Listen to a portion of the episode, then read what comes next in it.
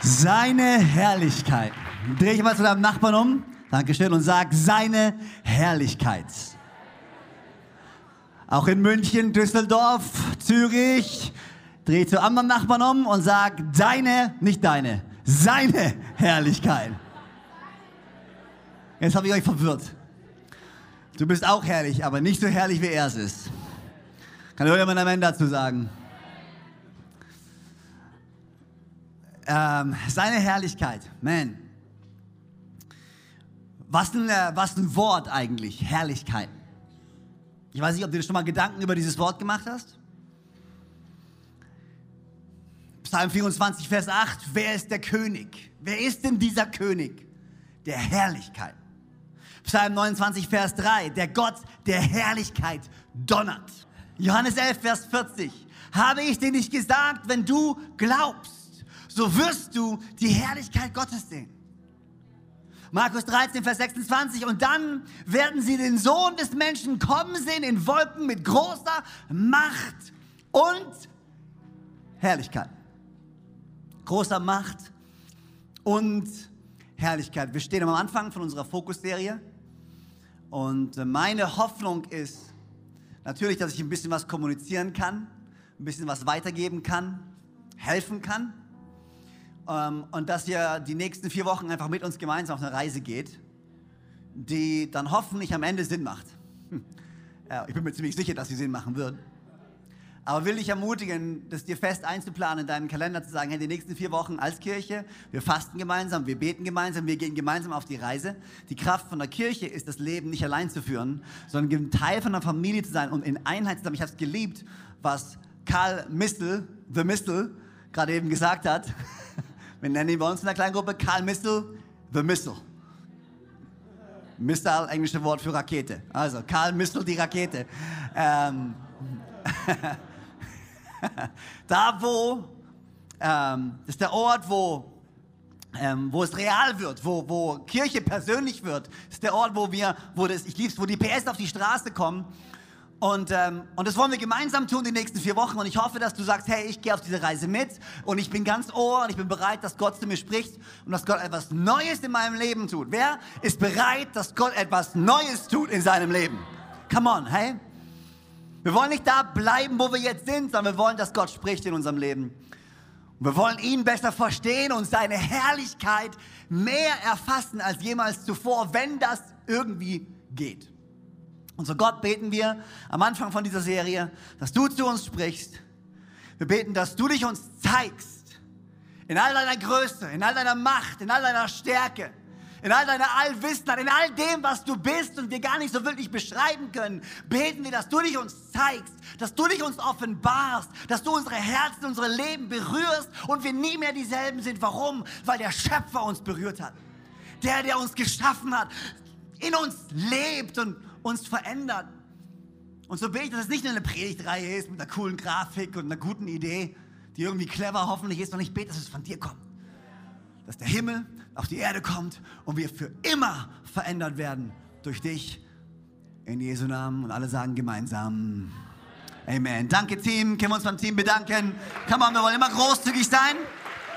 Wir wollen uns immer bedanken bei denen, die uns leiten. Der Titel von meiner Predigt heute ist Seine Herrlichkeit. Große Überraschung. Ich habe aber auch einen Untertitel für dich. Äh, der Untertitel war leider zu lang, um ihn auf, äh, ins Promo zu kriegen, um auf die Leinwand zu kriegen. Aber wenn ihr wollt, sage ich ihn euch, okay? Das ist der Untertitel, den habe ich bei mir hier stehen. Ähm, aber seid ihr bereit? Okay. Dinge, die wir sagen und auch ehrlich meinen, aber nicht wirklich verstehen. Okay, lass mich das nochmal sagen. Dinge, die wir sagen, auch ehrlich meinen, aber nicht wirklich verstehen. Es gibt in unserem Glauben und in unserem Leben als Christ so manche Dinge, die wir sagen, die wir sogar singen in irgendwelchen Liedern und die wir auch irgendwie meinen, aber wenn wir ganz ehrlich sind, nicht wirklich verstehen, was die sind. Wir singen über seine Herrlichkeit. Wir deklarieren seine Herrlichkeit. Aber versuch doch mal so wirklich zu definieren, ja, was ist denn seine Herrlichkeit? Hast du schon mal versucht, so wirklich eine Definition zu finden davon, ja, was ist denn jetzt Gottes Herrlichkeit wirklich? Was ist sie denn? Wie beschreibst du denn, wie herrlich Gott ist? Was hat es mit Gott auf sich und seiner Herrlichkeit? Und ich versuche gleich am Anfang, versuche ich das Unbeschreibliche beschreibbar zu machen ich versuche das Unmögliche möglich zu machen, nämlich zu definieren ein Stück weit, was Herrlichkeit eigentlich ist. Das Problem bei dem Ganzen ist allerdings, dass das Wort Herrlichkeit halt nicht so ein Wort ist wie Fußball. Sondern Herrlichkeit ist eher ein Wort vergleichbar mit dem Wort Schönheit. Also Fußball ist ein simples Wort. Wenn du jemanden triffst, der noch nie einen Fußball gesehen hat, erstens, es, steht, es ist sehr schade, dass er das noch nie getan hat, weil er verpasst was in seinem Leben. Aber zweitens, es würde dir sehr leicht fallen zu erklären, was ein Fußball ist. Das ist ein rundes Ding, hat einen Durchmesser von ungefähr 20 Zentimetern das ist meistens aus Gummi oder aus Leder. Das kann man aufpumpen. Und wenn man es aufpumpt, wird es ganz straff und dann springt es und dann legst du es auf den Boden und dann, und dann trittst du dieses Ding mit deinem Fuß. Deswegen heißt es Fußball. Richtig? Und wenn du das so jemandem erklären würdest, hätte der wahrscheinlich eine richtig gute Vorstellung davon, wie ein Fußball aussieht und was ein Fußball so macht. Richtig? Das Problem ist, das kannst du mit Schönheit nicht machen. Ich kann nicht sagen, Schönheit ist ein Ding, das ist aus Gummi, das ist 20 Zentimeter im Durchmesser, du musst es aufpumpen, dann legst du es auf den Boden und bumm, da hast du Schönheit.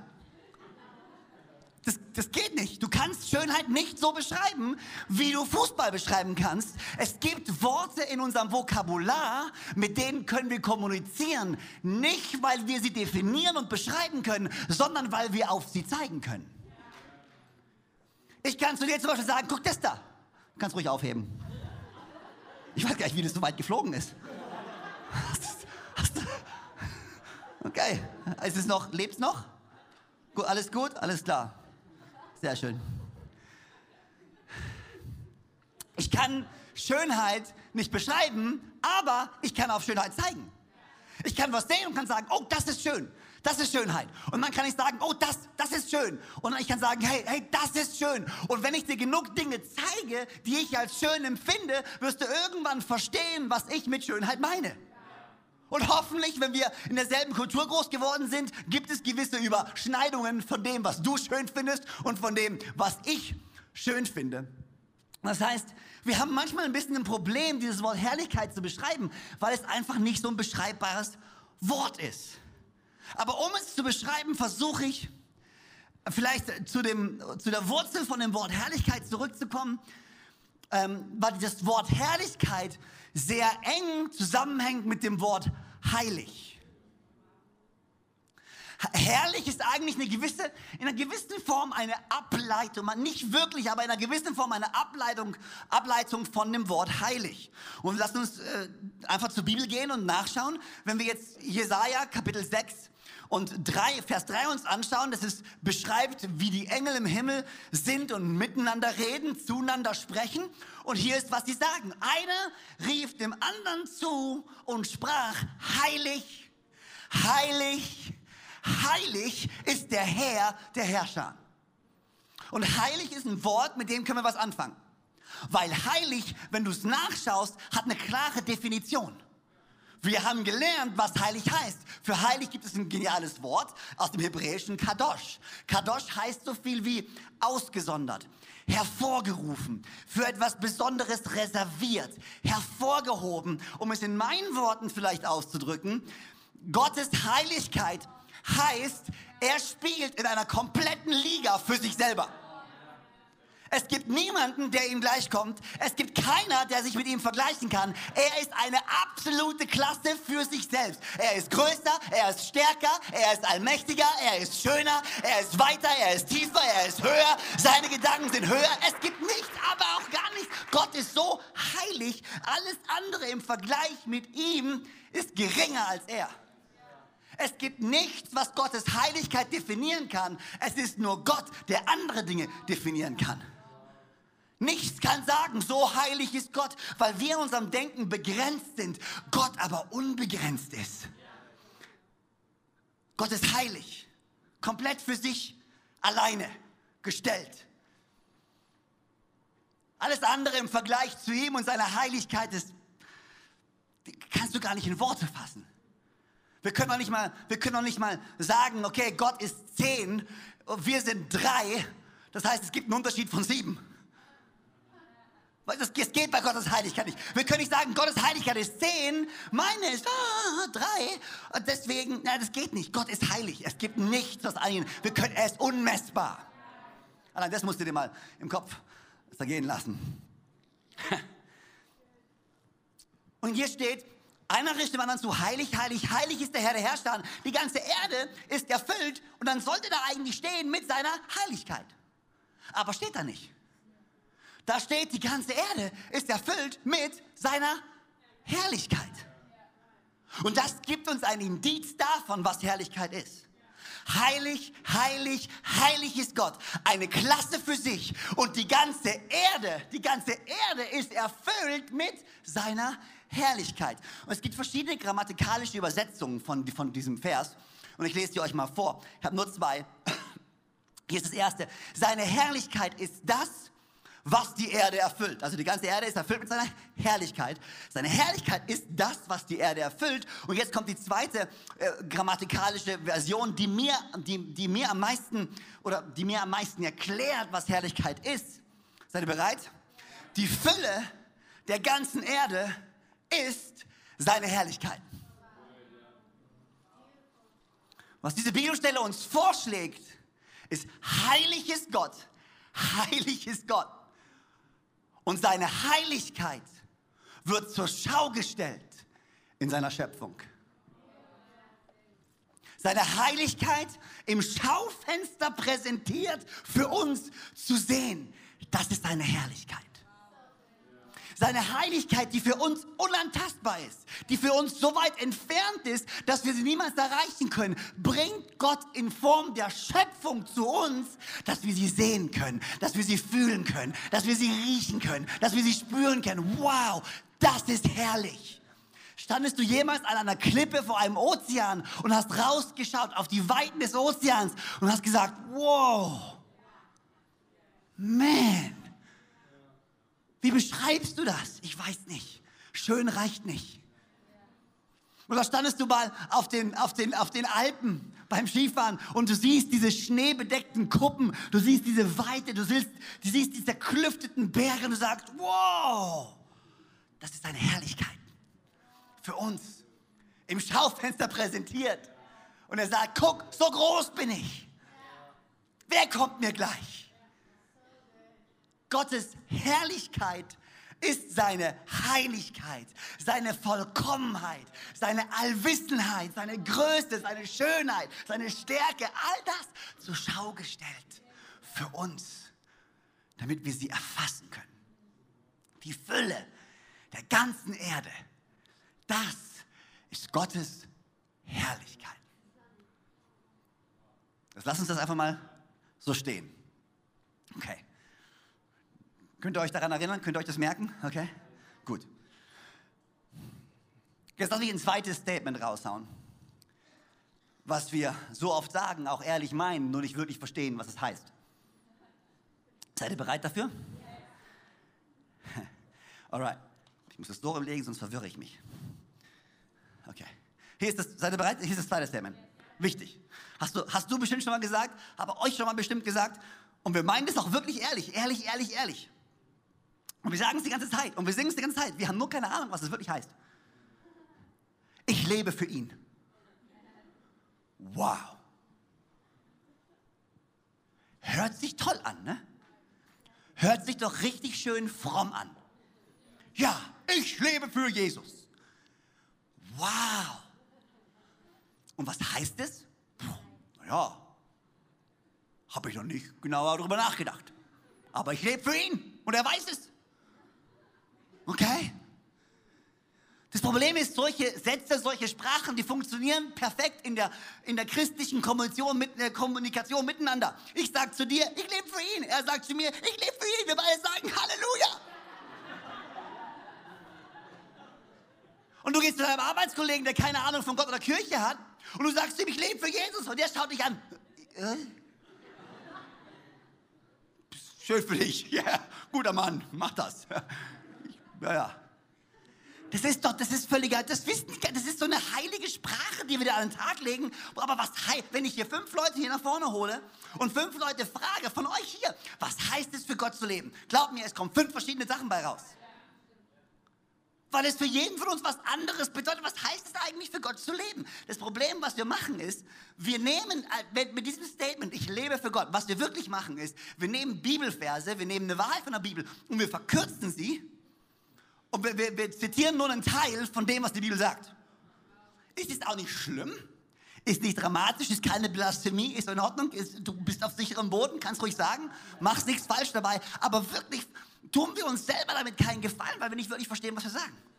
Wir nehmen so eine Bibelstelle, und da gibt es so viele, ich habe nur einige mitgebracht. Wir nehmen zum Beispiel die Bibelstelle 1. Korinther 10, Vers 31 und wir sagen, ob ich nun esse oder ob ich nun trinke oder ob ich sonst irgendwas tue, alles tue ich für ihn. Aber das steht da nicht. Da steht, alles tue ich zur Herrlichkeit oder zur Ehre Gottes. Hier ist das Interessante, das Wort Ehre und das Wort Herrlichkeit kannst du oftmals austauschen. Nicht immer, aber oftmals ist austauschbar. Äh, das englische Wort für Herrlichkeit ist Glory und sie benutzen dieses Wort viel öfter, dieses, aber in der deutschen Übersetzung wechseln wir ab, manchmal Ehre und manchmal Herrlichkeit, weil es irgendwie das gleiche heißt, aber irgendwie auch nicht. Aber wir alle haben schon mal gesagt, hier ist das nächste Statement. Alle Ehre sei ihm. Wir, wir singen Sonntag nach Sonntag, heute erst wieder. Ha. Wir haben nicht einen blassen Schimmer, was es heißt. Alle Ehre, ich lebe dir zur Ehre, das steht hier. Wir sagen, also wenn ich sage, ich lebe für ihn, sage ich eigentlich nicht, ich lebe für ihn. Was ich eigentlich sage, ich, ich lebe, um ihn zu verherrlichen. 1. Petrus 4, Vers 11, wenn jemand redet, dann so, als seien es Aussprüche Gottes. Wenn jemand dient, dann so, als sei es aus seiner Kraft, die Gott gibt, damit in allem Gott was verherrlicht wird. Durch Jesus Christus, dem die Herrlichkeit ist, Amen, und die Macht von Ewigkeit zu Ewigkeit. Und wir lesen es und wir zitieren das und wir sagen das zum Vorbeigehen und realisieren gar nicht, was da wirklich steht. Die Herrlichkeit, die Ewigkeit durch Jesus Christus. Wow! Alles, was du sagst, soll für ihn sein. Alles, was du tust, soll durch die Kraft sein, die Gott dir gibt. Warum? Ihm zur Ehre. Also wenn du sagst und wenn ich sage, ich lebe für ihn, was wir eigentlich sagen, ich lebe, um ihn zu verehren. Ich lebe, um ihm die Herrlichkeit zu geben. 1. Korinther 6, Vers 20. Denn ihr seid um einen Preis erkauft worden. Verherrlicht nun Gott mit eurem Leib. Was ich eigentlich sage ist, okay, ich, ich lebe für ihn. Was ich damit meine ist, ich gebe ihm die Herrlichkeit durch mein Leben. Ich gebe ihm Ehre durch mein Leben. Und wir singen und wir sagen, ihm sei alle Ehre. Ihm sei Ehre, richtig? Ihm sei Herrlichkeit. Könnt ihr mir folgen? Es gibt ein kleines Problem. Das Wort sei gibt es im Hebräischen nicht. Da steht nicht ihm sei Ehre, sondern da steht ihm Ehre. Da steht ihm Herrlichkeit. Und wisst ihr, was für mich der Unterschied ist? Ihm sei Ehre kann vielleicht heißen, ich gebe ihm etwas, was er noch nicht hat. Aber Ehre und Herrlichkeit ist nicht, dass ich ihm etwas gebe, was er noch nicht hat und was er von mir braucht, sondern vielmehr, ich, ich, ich, ich, meine Aussage ist, hier ist ein Fakt den ich ausspreche. Er ist herrlich. Er ist heilig. Ihm gebührt die Ehre. Er hat alle Ehre schon. Gott ist nicht angewiesen darauf, dass ich ihm Ehre gebe. Er hat sie schon alle. Also alles, was ich mache, ist, ich spreche eine Tatsache aus. Das ist ein großer Unterschied. Es geht also nicht darum, ihm etwas zu geben, was er nicht hat, sondern vielmehr auszusprechen, wer er ist und wie er ist und dass er herrlich ist. Römer 11, Vers 36. Denn aus ihm und durch ihn und zu ihm hin sind alle Dinge. Ihm sei die Herrlichkeit in Ewigkeit. Amen. Wenn ich quasi sage, ich lebe für ihn, sage ich, ich gebe ihm die Ehre, sage ich, ich gebe ihm die Herrlichkeit. Er ist das Zentrum. Er ist, das, er ist der Mittelpunkt von ihm und durch ihm und zu ihm hin ist alles geschaffen. In anderen Worten, er ist das Zentrum. Er ist zentral. Und wenn ich sage, ich lebe für ihn, was ich wirklich meine damit ist, er ist das Zentrum in meinem Leben. Ich bin von ihm, ich lebe durch ihn und ich gehe zu ihm. Alles, was geschaffen ist, kommt von ihm, existiert durch ihn und ist für ihn geschaffen. Wenn ich sage, ich lebe für ihn, sage ich, man, er ist das Zentrum für mich. Seine Herrlichkeit, alles, was da ist, alles, wofür er steht, das soll Mittelpunkt in meinem Leben sein. Gott soll in meinem Leben dorthin zurückkehren, wo er wirklich hingehört. Lass mich das nochmal sagen. Gott soll in meinem Leben dorthin zurückkehren, wo er wirklich hingehört. In das Zentrum. Er soll die Zentralität meines Lebens sein. Warum ist das wichtig? Warum ist es so wichtig, dass Gott zentral ist? dass Gott Mittelpunkt ist. Warum ist dieses Statement, ich lebe für ihn, so gesättigt und so gefüllt mit Bedeutung? Was so weit mehr heißt, als ich fühle mich heute danach, was für ihn zu machen. Was wir aber so oft meinen. Dieses Statement, ich lebe für ihn, geht viel tiefer, geht viel weiter, bedeutet, er soll Zentrum sein. Und das bringt mich zu meinem dritten Wort, was wir so oft benutzen über das wir so oft sprechen. Das dritte Wort, was so zentral ist für unseren Glauben, das Wort, mit dem wir als Christen oftmals alle Probleme in dieser Welt beschreiben. Das ist ein großes Wort. Wir wissen, was es ist und wir wissen, was es macht ungefähr, aber ich habe keine Ahnung, was es wirklich bedeutet. Aber doch weiß ich, dass ich es bin. Aber irgendwie weiß ich es nicht, was es wirklich ist.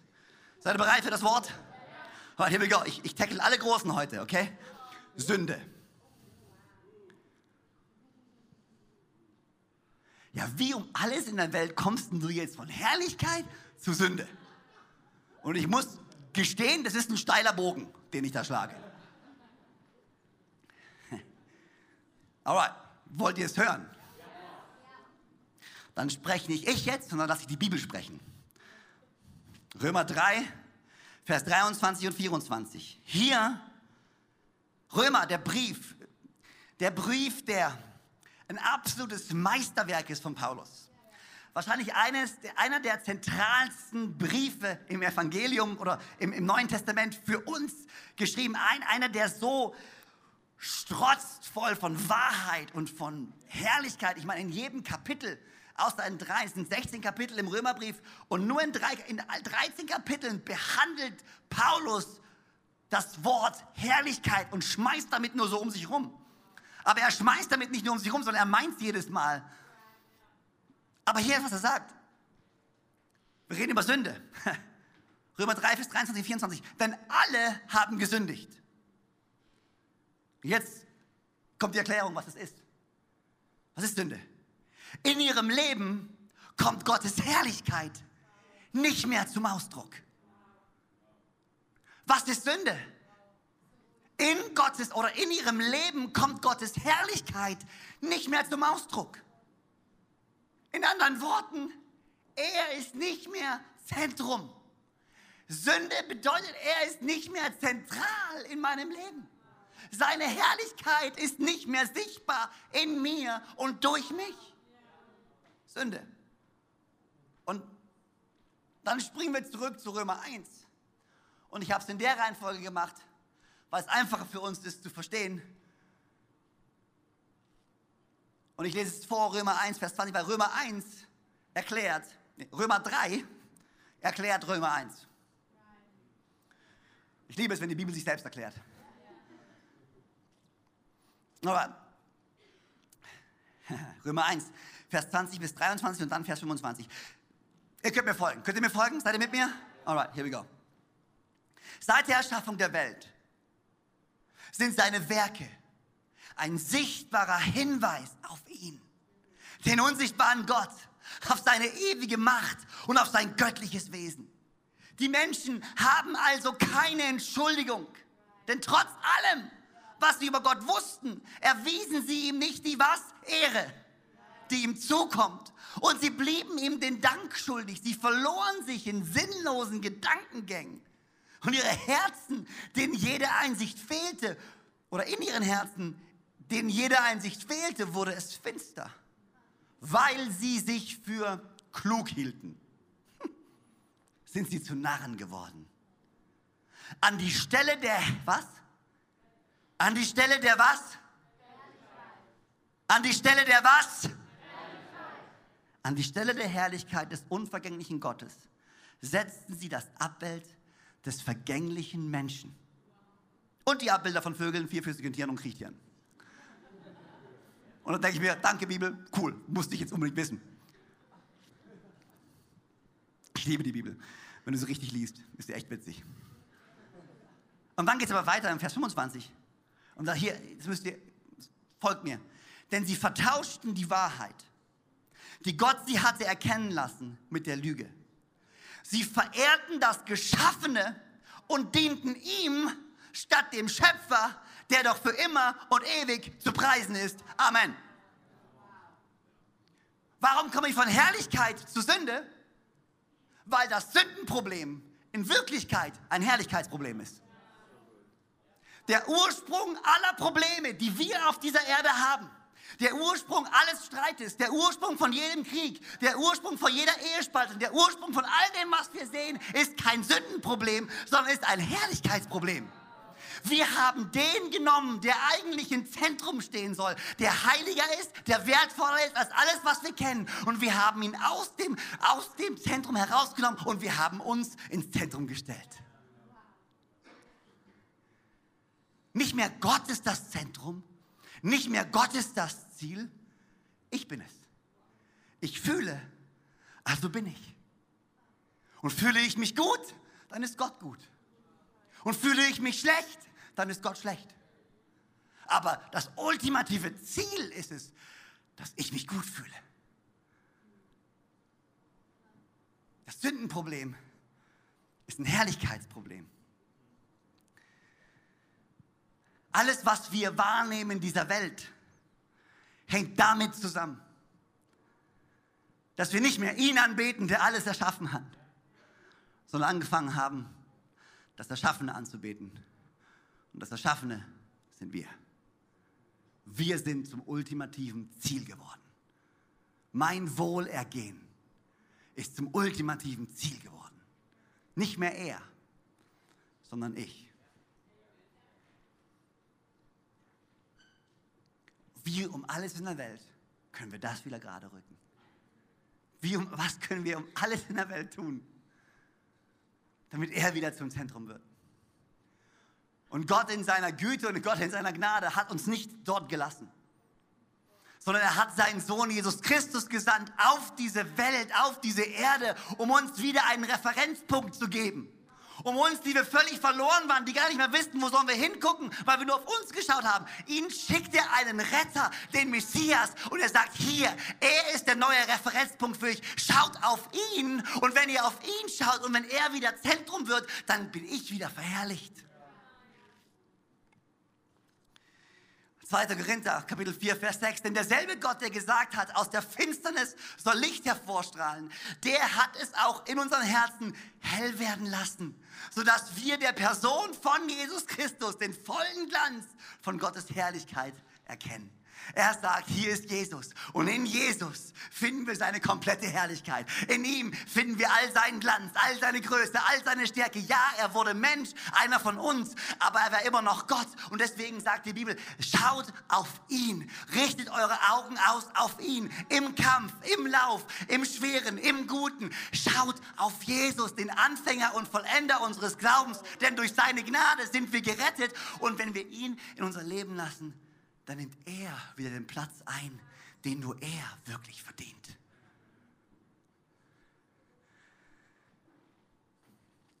Was passiert, wenn wir anfangen, für seine Herrlichkeit zu leben. Alright, seine Herrlichkeit, seine Herrlichkeit ist seine Heiligkeit zur Schau gestellt. Seine Herrlichkeit ist seine Heiligkeit für uns anfassbar, antastbar. Deswegen steht ja auch, dass Jesus Christus die Herrlichkeit Gottes ist. Warum? Er wurde Fleisch, einer von uns, anfassbar für die Menschheit. Was passiert, wenn jetzt wir anfangen? Okay, ich lebe für Jesus. Was ich wirklich damit sage, ist, ich will, dass er Zentrum wird, dass er Ziel wird, dass er der Mittelpunkt ist von meinem Leben und nicht ich. Ich bin bereit, genau das Gegenteil von all den Menschen zu sagen, die auf dieser Erde leben. Ich lebe nicht für mich, nein, ich lebe für Jesus, was bedeutet, nicht mein Wohlergehen ist das Zentrum, sondern seine Herrlichkeit. Ah, darüber würde ich gerne noch länger sprechen aber ich habe keine Zeit. Nicht ich und mein Wohlergehen ist das Zentrum, sondern seine Herrlichkeit ist das Zentrum. Nicht ich und mein Wohlergehen ist das Ziel von meiner Beziehung zu Jesus. Nein, nein, nein, seine Herrlichkeit ist das Ziel von meiner Beziehung zu Jesus. In anderen Worten, Gott ist nicht da, damit es mir gut geht, sondern ich bin da, um ihm Ehre zu geben. Ah, ist ein großer Unterschied, Freunde, ist ein großer Unterschied. Wird Gott zu meinem, bringen mich dazu, dass ich mich wohlfühle? Oder werde ich zu einem, ich will Gott reflektieren und seine Herrlichkeit zur Schau stellen auf der Erde? In welche Richtung geht das Ganze? Die Bibel sagt, guck mal, sogar die Tatsache, dass du errettet bist. Darf ich dir ein Geheimnis verraten? Und du wirst es nicht mögen. Doch du wirst es mögen, weil ich dir erkläre, dann wirst du es mögen. Gott hat dich nicht für dich gerettet. Die Bibel sagt, du bist gerettet. Wofür? Für die Herrlichkeit Gottes. Und du willst es nur so. Weil wenn du gerettet würdest für dich selber, wenn du das Endziel von Gottes Rettung wärst, dann würde es heißen, du bist mehr wert als Gott. Dann würde es heißen, du bist Gott. Und ich mag dich, aber ich will nicht, dass du Gott bist. Und du magst mich und wenn nicht, ist dein Problem, aber du willst nicht, du willst nicht, dass ich Gott bin. Glaub mir, willst du nicht. Der Moment, wo wir glauben, unsere Rettung ist für uns passiert, ist der Moment, wo wir uns über Gott stellen. Gott liebt dich, keine Frage. Gott hat einen Plan für dich, keine Frage. Aber der Plan ist nicht für dich. Es ist für seine Herrlichkeit. Er ist das Wichtigste. Er ist das Höchste. Unvergleichbar. Sein Wert ist so viel größer. Und wir sind gerettet für seine Herrlichkeit. Was passiert, wenn wir anfangen, dafür zu leben? Es verändert meine Bestimmung. Galater 2, Vers 20, nicht mehr ich bin es, der lebt. Nein, Christus lebt in mir. Und solange ich noch dieses irdische Leben habe, lebe ich im Glauben an den Sohn Gottes, der mir seine Liebe erwiesen und sich selbst für mich hingegeben hat. Wenn ich anfange, für ihn zu leben, dann verändert das meine Bestimmung. Ich drehe mich nicht mehr im Kreis um mich selber. Es geht um mich, um mir, um was ich will. Und nein, nein, nein, nein, ich lebe für ihn. Nicht für mich. Ich drehe mich nicht mehr im Kreis. Hast jemand gefragt, warum diese Menschheit sich im Kreis dreht? Ist dir jemals aufgefallen in all dieser Entwicklung und in all dem Fortschritt, den wir als Menschheit erzielt haben? In all unserer Klugheit. Wir können Menschen zum Mond schicken. Wir können all die wunderbaren Sachen machen. Aber hast du festgestellt, wir drehen uns im Kreis. Nur auf dem Hightech-Niveau. Aber einen Sinn, wo wir hingehen, haben wir immer noch nicht gefunden. Warum? Weil wir uns von uns selbst sehen, statt ihm zu folgen. Darf ich dir eine Frage stellen? Was glaubst ihr? Was glaubt ihr? Rhetorische Frage, müsst mir nicht antworten, okay? Rhetorische Frage. Welche Welt ist größer? Die Welt, von der Gott ein Teil ist oder deine Welt? Rhetorische Frage. Ähm, noch eine Frage. Von welcher Welt wärst du lieber ein Teil? Von deiner eigenen kleinen engstirnigen, begrenzten Welt oder von Gottes großartiger, alles übertreffenden Schöpfung, die er für uns gestaltet. Wovon willst du ein Teil sein? Wenn du ihm nachfolgst, lebst du für ihn und du wirst automatisch Teil von seiner Welt. Hast du schon mal den Satz gehört? Das ist nochmal ein Satz, den hätte ich eigentlich auch reinnehmen können. Wir leben für etwas, was größer ist als wir selber. Wir sagen das so gern, das rollt von der Zunge. Ja, ich lebe für was, was größer ist als ich selber. Das stimmt. Aber was heißt es? Das heißt, dass ich nicht mehr im Zentrum stehe, sondern er. Das heißt, dass es nicht auf mein Wohlergehen drauf ankommt, sondern auf seine Ehre und auf seine Herrlichkeit. Das heißt, dass mein Erfolg in meinem Business nicht bedeutet, schau wie gut ich bin, sondern dass mein Erfolg in meinem Business zeigt, schau wie gut er ist. Er, er, er, schau auf mich, aber schau, nee, nee, schau nicht auf mich, schau auf ihn was wir sind. Wir sind Herrlichkeitsreflektierer. Wir sind Leute, die einen Spiegel halten und die zu Menschen sagen, schau auf mich, schau auf mich, schau auf mich. Und wenn wir gefüllt sind mit Gott, dann sehen sie nicht mich, sondern sehen sie seine Güte und seine Gnade und seine Herrlichkeit. Und sie sagen, ich kenne den Typen, der ist nicht so gut. Das muss Gott sein. Ha, man. Es verändert meine Bestimmung. Zweitens, zweitens, alle sagen zweitens. Es verändert meine Perspektive. Wenn ich nicht mehr Zentrum bin, ich meine, das ist auch, das ist mal, ich weiß nicht, ob das physisch ist oder optisch oder wie auch immer man das sagt, ich bin kein Wissenschaftler, aber das verstehe ich, wenn ich nicht mehr der Mittelpunkt bin, sondern er im Mittelpunkt kommt und ich zur Seite rücke, dann hat sich mein Blickwinkel verändert. Ich sehe Dinge auf einmal anders als vorher, aber nur wenn er Zentrum ist. Nur wenn er wirklich Zentrum ist. Römer 12, Vers 2. Richtet euch nicht länger nach den Maßstäben dieser Welt, sondern lernt in einer neuen Weise zu denken, damit ihr verändert werdet und beurteilen könnt, ob etwas Gottes Wille ist, ob es gut ist, ob Gott Freude daran hat und ob es vollkommen ist. Nicht, ich fühle mich, also bin ich. Nein, was, wer ist er und wo ist deine Herrlichkeit? Dem folge ich. Hast dich jemals gefragt, warum Paulus sagen kann, und ich erfreue mich in meinen Leiden? Er meinte, du bist doch völlig bescheuert. Ich weiß nicht, wie es dir geht. Ich mag Leiden nicht. Ich mag Schmerzen nicht.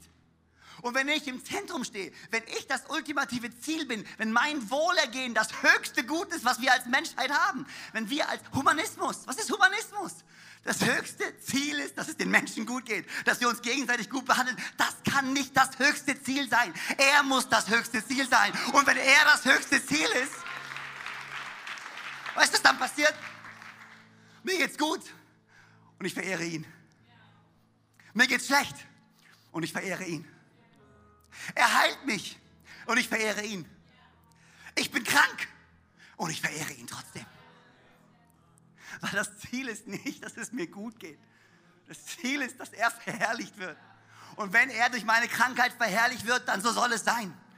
Wenn, wenn nicht durch meine Krankheit, sondern durch, durch die Tatsache, dass ich immer noch stehe in meiner Krankheit, in meinem Leiden und immer noch stehe und immer noch lächle und immer noch schaue, weil ich verstanden habe, vielleicht werde ich jetzt nicht hier geheilt, aber ich bin für die Ewigkeit geheilt, Freunde. Das Leben hier im Vergleich zu der Ewigkeit, die Gott für die bereithält, die an ihn glauben, sind unsere temporären Leiden hier der größte Witz. Das war die freie Übersetzung von Paulus von mir jetzt, okay? Aber was sagt er hier in unserem temporären Leiden? Es ist nicht vergleichbar mit der Ewigkeit, mit der Herrlichkeit, die Gott vorbereitet hat für die, die ihn lieben und die ihm ins Zentrum stellen. Man, meine Perspektive ist anders. Hier ist das Dritte. Meine Kraft ist anders. Es verändert meine Bestimmung. Wenn ich für seine Herrlichkeit lebe, es verändert meine Bestimmung. Es verändert meine Perspektive. Es verändert meine Kraft. Weil ich es nicht mehr bin, der lebt, sondern Christus, der in und durch mir lebt. Das ist Christus, nicht ich.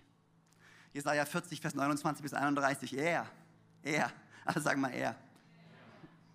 Er gibt den Müden Kraft. Und dem Ohnmächtigen mehrt er, alle sagen er, die Stärke. Jünglinge ermüden, so einer wie ich, bin noch jung, bin noch nicht in Karl Mistels Altersgruppe. Ich bin noch unter 40 Karl, ich gehe noch nicht in deine Kleingruppen. Jünglinge ermüden und ermatten, junge Männer straucheln und stürzen. Aber die, die auf den Herrn hoffen, die, die ihn verehren, die, die ihn verherrlichen, die, die ihn ins Zentrum stellen, die gewinnen neue Kraft. Sie heben die Schwingen empor wie die Adler. Sie laufen und ermatten nicht. Sie gehen und sie ermüden nicht. Warum? Weil nicht ich es bin, der lebt, sondern Christus, der in mir lebt, weil es seine Kraft ist, nicht meine Kraft ist, weil es seine Herrlichkeit ist, nicht meine Herrlichkeit ist. Hier, hier, wollt ihr noch einen Satz hören, den wir so oft sagen und keine Ahnung haben, was er heißt? Ich muss abnehmen, er muss zunehmen. Sei vorsichtig, wenn du sowas sagst. Besonders zur Fastenzeit. Warum fastest du wirklich?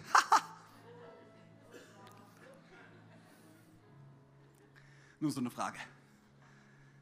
Johannes, Johannes, kennt ihr Johannes, den Täufer? Der, der Junge läuft rum, tauft. Er ist der, der Jesus getauft hat. Und dann fängt Jesus an zu taufen. Frechheit.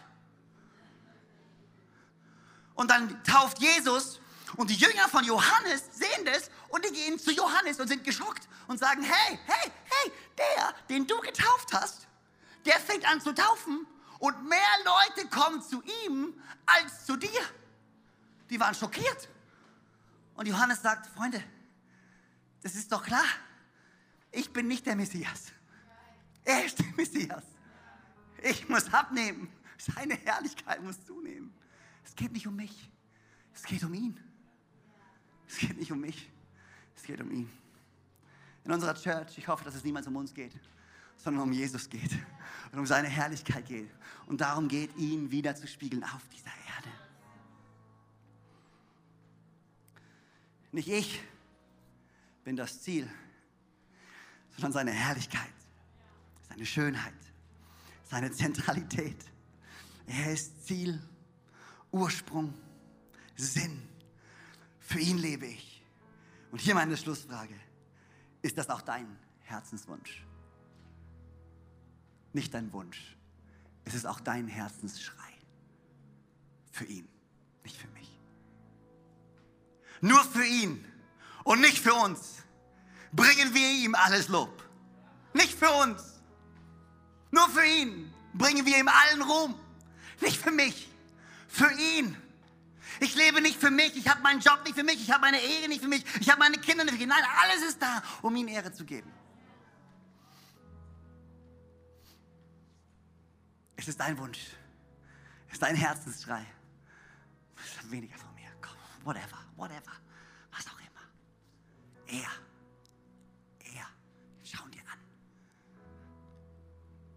Gott versucht, ständig unsere Aufmerksamkeit zu bekommen. Was habe ich gesagt? Was ist die Herrlichkeit? Die Herrlichkeit ist Gottes Heiligkeit im Schaufenster ausgestellt für uns. Jeden Tag laufen wir durch seine Herrlichkeit und in seiner Herrlichkeit ruft er zu und sagt, hey, hey, hey, hier bin ich. Gleich, wenn du rausläufst aus dieser Church, wirst du rausgehen und du wirst den Himmel sehen. Und in dem Moment, wo du den Himmel siehst, vielleicht mit ein paar Wolken heute, ha, sagt er, hey, hier, hier, hier bin ich. Das nächste Mal, wenn du einen Sonnenuntergang siehst und ihn 30 Mal auf Instagram postest, so wie ich, sagt Gott zu dir, hey, du magst den Sonnenuntergang? Cool, triff mich, ich hab den gemacht. Du magst den Sonnenuntergang, warte, bis du mich triffst. Ich bin so viel besser als der Sonnenuntergang. Ich bin so viel tiefer als das tiefste Meer. Ich bin so viel weiter als das größte Tal. Ich kann dir so viel mehr geben, als dir diese Schöpfung jemals geben kann. Ich bin das Ziel. Ich bin der Ursprung. Ich bin der Sinn. Man! Bleibt ruhig stehen, bleibt ruhig stehen, bleibt ruhig stehen. Wenn ihr noch nicht steht, müsst ihr aufstehen. Weil mit, meine Stimme ist vorbei. Meine Frau sagt, schrei nicht immer so. Ich kann nicht anders. Hör diesen Psalm, hör diesen, Gott will deine Aufmerksamkeit. Wie kannst du durch diese Schöpfung laufen und ihn ignorieren? Psalm 19, Vers 2 bis 7. Die Himmel verkünden die Herrlichkeit Gottes. Und das Himmelsgewölbe zeigt, dass es das Werk seiner Hände ist. Ein Tag erzählt es dem anderen und eine Nacht gibt es der anderen weiter. Sie tun es ohne Worte, kein Laut, keine Stimme ist zu hören. Und doch geht ihre Botschaft über die ganze Erde, ihre Sprache bis zum Ende der Welt. Gott hat der Sonne ihren Ort im Himmel gegeben, wo ein Bräutigam aus seiner Kammer hervortritt. So geht sie am Morgen auf. Wie ein freudig strahlender Held läuft sie ihre Bahn. Von Horizont zu Horizont vollführt sie ihren Lauf. Nichts kann sich von ihrer Glut verbergen. Man, man, man, wie groß ist dieser Gott. Und jeden Tag sagt er zu dir, hier bin ich, hier bin ich. Und Gott sagt, hey, hey, hey, guck mal, ich, ich, ich weiß, du hast ein schwieriges Leben und ich weiß, du bist die große Nummer und ich weiß, du hast viel zu tun und so. Aber hey, hier, ich, hallo. Von dem, was du siehst, gibt es noch viel mehr. Ist bei mir zu finden. Ist bei Jesus zu finden. Er in dem Gottes Herrlichkeit den vollen Ausdruck findet.